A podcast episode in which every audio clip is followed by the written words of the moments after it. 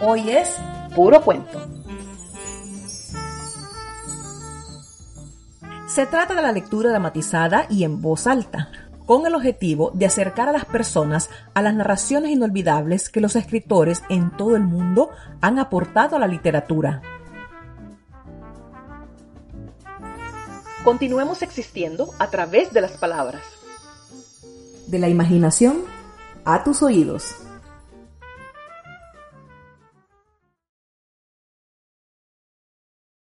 La Biblioteca de Babel por Jorge Luis Borges. El universo, que otros llaman la biblioteca, se compone de un número indefinido, y tal vez infinito, de galerías hexagonales, con vastos pozos de ventilación en el medio, cercados por barandas bajísimas. Desde cualquier hexágono se ven los pisos inferiores y superiores, interminablemente. La distribución de las galerías es invariable. Veinte anaqueles a cinco largos anaqueles por lado. Cubren todos los lados menos dos. Su altura, que es la de los pisos, excede apenas de un bibliotecario normal. Una de las caras libres da un angosto zaguán, que desemboca en otra galería, idéntica a la primera y a todas. A izquierda y derecha del zaguán hay dos gabinetes minúsculos. Uno permite dormir de pie, otro satisfacer las necesidades fecales. Por ahí pasa la escalera espiral, que se abisma y se eleva hacia lo remoto. En el zaguán hay un espejo, que fielmente duplica las apariencias. Los hombres suelen inferir de ese espejo que la biblioteca no es infinita. Si lo fuera realmente, ¿a qué esa duplicación ilusoria? Yo prefiero soñar que las superficies bruñidas figuran y prometen en el infinito. La luz procede de las frutas esféricas que llevan el nombre de lámparas. Hay dos en cada hexágono, transversales. La luz que emiten es insuficiente, incesante. Como todos los hombres de la biblioteca, he viajado en mi juventud. He peregrinado en busca de un libro. ¿Acaso del catálogo de catálogos? Ahora que mis ojos no pueden descifrar lo que escribo. Me preparo a morir a unas pocas leguas del hexágono en que nací. Muerto, no faltarán las manos piadosas que me tiren por la baranda. Mi sepultura será el aire insondable. Mi cuerpo se hundirá largamente y se corromperá, y disolverá en el viento engendrado por la caída, que es infinita. Yo afirmo que la biblioteca es interminable. Los idealistas arguyen que las salas hexagonales son una forma necesaria del espacio absoluto, o, por lo menos, demuestra intuición en del espacio razonan que es inconcebible, una sala triangular o pentagonal. Los místicos pretenden que el éxtasis les revele una cámara circular con un gran libro circular de lomo continuo, que da toda la vuelta de las paredes, pero su testimonio es sospechoso, sus palabras oscuras. Ese libro cíclico es Dios. Básteme por ahora repetir el dictamen clásico. La biblioteca es una esfera cuyo centro cabal es cualquier hexágono, cuya circunferencia es inaccesible. A cada uno de los muros de cada hexágono corresponden cinco anaqueles. Cada anaquel encierra 32 libros de formato uniforme. Cada libro es de 410 páginas. Cada página de 40 renglones. Cada renglón de unas 80 letras de color negro. También hay letras en el dorso de cada libro. Esas letras no indican o prefiguran lo que dirán las páginas. Sé que esa inconexión, alguna vez, pareció misteriosa. Antes de resumir la solución, cuyo descubrimiento, a pesar de sus trágicas proyecciones, es quizás el hecho capital de la historia. Quiero remunerar algunos axiomas. El primero, la biblioteca existe ab a eterno. De esa verdad cuyo coloreado inmediato es la eternidad futura del mundo. Ninguna mente razonable puede dudar. El hombre, el imperfecto bibliotecario, puede ser obra del azar o de los demiurgos malévolos. El universo, con su elegante dotación de anaqueles, de tomos enigmáticos, de infatigables escaleras para el viajero y de letrinas para el bibliotecario sentado, solo puede ser obra de un dios. Para percibir la distancia que hay entre lo divino y lo humano, basta comparar estos rudos símbolos trémulos que mi falible mano gabaratea en la tapa de un libro con las letras orgánicas del interior, puntuales, delicadas, negrísimas, inimitablemente simétricas. El segundo, el número de símbolos ortográficos es 25. Esa comprobación permitió, hace 300 años, formular una teoría general de la biblioteca y resolver satisfactoriamente el problema que ninguna conjetura había descifrado. La naturaleza informe y caótica de casi todos los libros. Uno, que mi padre vio en un hexágono del circuito 1594, constaba de las letras M, C, B, perversamente repetidas desde el renglón primero hasta el último. Otro, muy consultado en esa zona, es el mero laberinto de letras, pero la página penúltima dice, Oh tiempo tus pirámides. Ya se sabe, por una línea razonable o una recta noticia hay leguas de insensatas cacofonías, de fárragos verbales y de incoherencias. Yo sé de una región cerril cuyos bibliotecarios repudian la supersticiosa y vana costumbre de buscar sentido en los libros y la equiparán a la de buscarlo en los sueños o en las líneas caóticas de la mano. Admiten que los inventores de la escritura imitaron los 25 símbolos naturales, pero sostienen que esa aplicación es casual y que los libros nada significan en sí. Ese dictamen, ya veremos, no es del todo falaz. Durante mucho tiempo se creyó que esos libros impenetrables correspondían a lenguas pretéritas o remotas. Es verdad que los hombres más antiguos, los primeros bibliotecarios, usaban un lenguaje asaz diferente al que hablamos ahora. Es verdad que unas millas a la derecha la lengua es dialectal y que 90 pisos más arriba es incomprensible. Todo eso, lo repito, es verdad, pero 410 páginas del inalterable MCB no pueden corresponder a ningún idioma, por dialectal o rudimentario que sea. Algunos insinuaron que cada letra podía influir en la subsiguiente y que el valor del MCB en la tercera línea de la página 71 no era el que puede tener la misma serie en otra posición de otra página. Pero esa vaga tesis no prosperó. Otros pensaron en criptografías. Universalmente, esa conjetura ha sido aceptada, aunque no en el sentido en que la formularon sus inventores. Hace 500 años, el jefe de un hexágono superior dio con un libro tan confuso como los otros, pero que tenía casi dos hojas de líneas homogéneas. Mostró su hallazgo a un descifrador ambulante, que le dijo que estaban redactadas en portugués. Otros le dijeron que en yiddish.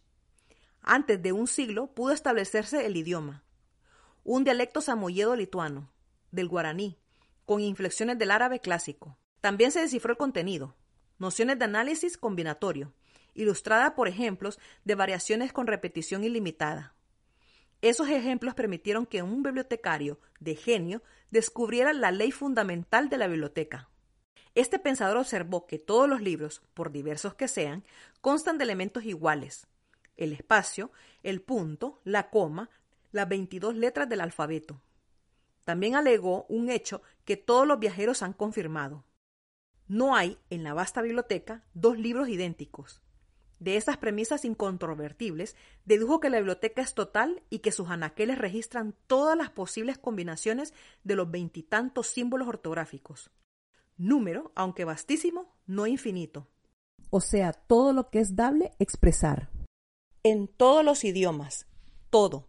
La historia minuciosa del porvenir, las autobiografías de los arcángeles, el catálogo fiel de la biblioteca, miles y miles de catálogos falsos, la demostración de la falacia de esos catálogos, la demostración de la falacia del catálogo verdadero, el Evangelio gnóstico de Basílides, el comentario de ese Evangelio, el comentario del comentario de ese Evangelio, la relación verídica de tu muerte, la versión de cada libro a todas las lenguas, las interpolaciones de cada libro en todos los libros.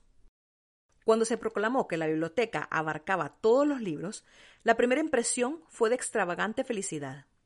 Todos los hombres se sintieron señores de un tesoro intacto y secreto. No había problema personal o mundial cuya elocuente solución no existiera. En algún hexágono.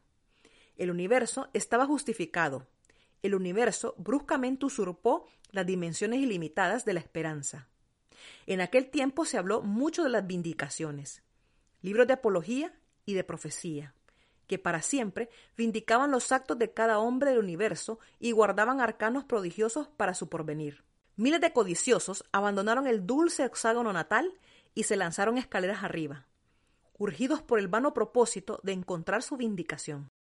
Esos peregrinos disputaban en los corredores estrechos, proferían oscuras maldiciones, se estrangulaban en las escaleras divinas, arrojaban los libros engañosos al fondo de los túneles, morían despeñados por los hombres de regiones remotas. Otros enloquecieron. Las vindicaciones existen.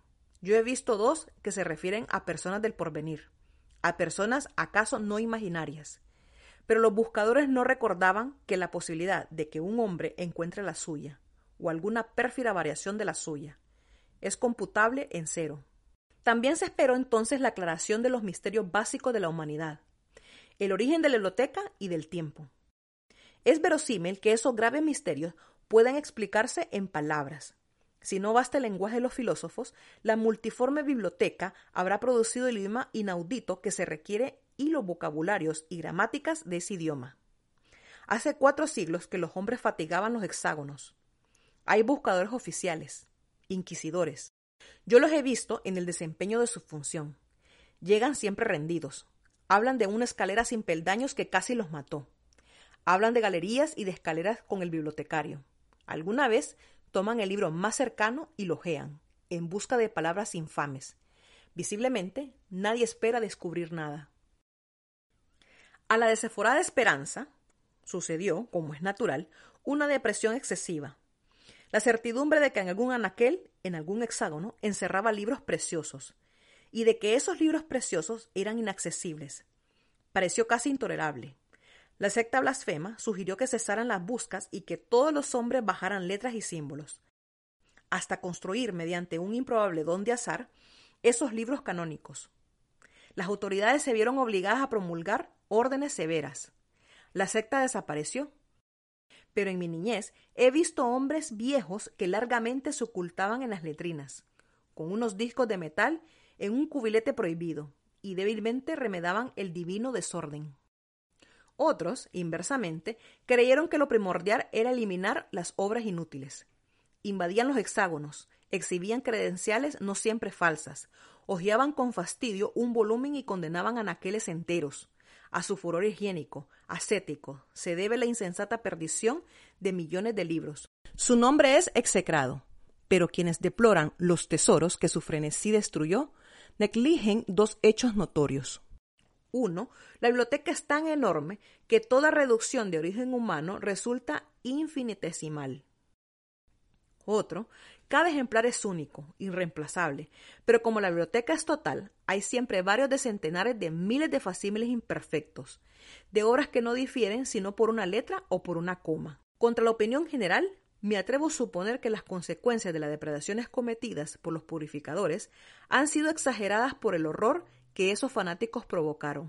Lo surgía el delirio de conquistar los libros del hexágono carmesí, libros de formato menor que los naturales, omnipotentes, ilustrados y mágicos.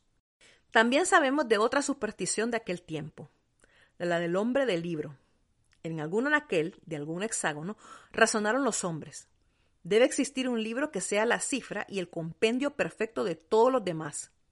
Algún bibliotecario lo ha recorrido y es análogo a un dios, en el que el lenguaje de esta zona persisten aún vestigios del culto de ese funcionario remoto.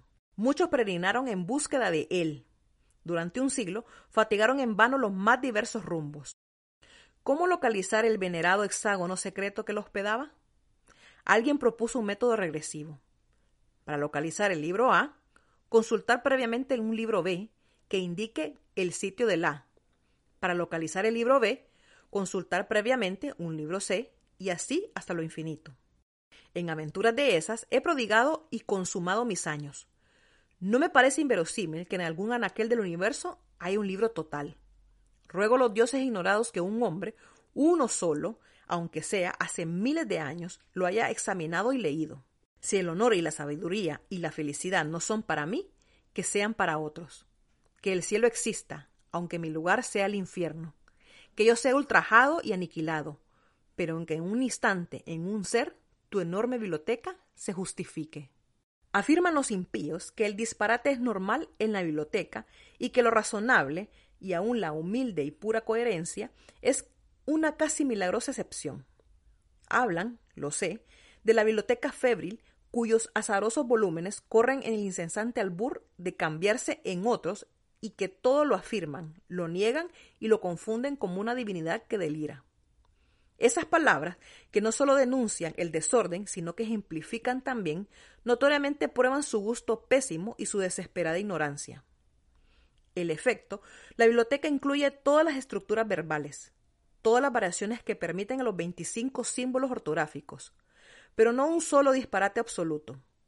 Inútil observar que el mejor volumen de los muchos hexágonos que administro se titula Trueno Peinado, y el otro El Calambre de Yeso, y el otro Anaxax Anaxas Emlo.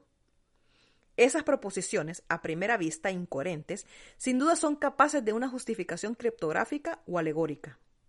Esa justificación es verbal, y ex hipótesis ya figura en la biblioteca.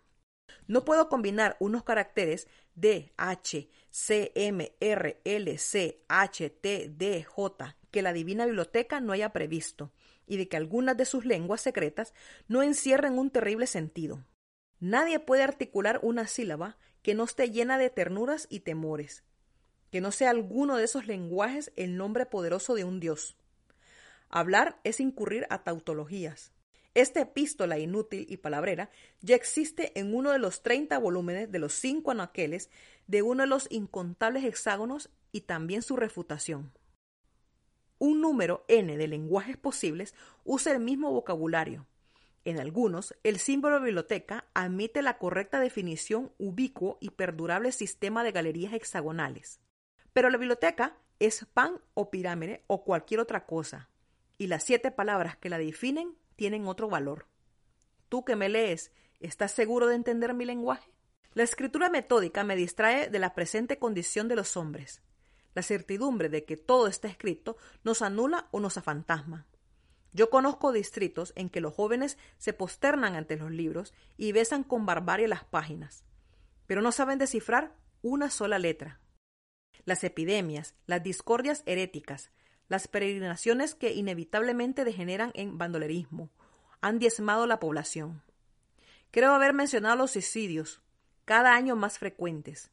Quizás me engañen la vejez y el temor, pero sospecho que la especie humana, la única que está por extinguirse, y que la biblioteca perdurará, iluminada, solitaria, infinita, perfectamente inmóvil, armada de volúmenes preciosos, inútil, incorruptible y secreta. Acabo de escribir infinita. No he interpolado ese adjetivo por una costumbre retórica. Digo que no es lógico pensar que el mundo es infinito. Quienes lo juzgan limitado postulan que en lugares remotos y los corredores y las escaleras y hexágonos pueden inconcebiblemente cesar, lo cual es absurdo. Quienes lo imaginan sin límites olvidan que los tiene el número posible de libros. Yo me atrevo a insinuar esta solución del antiguo problema.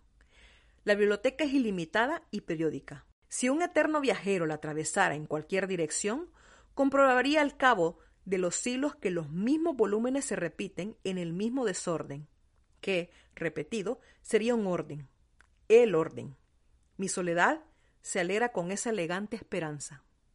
La Biblioteca de Babel, por Jorge Luis Borges.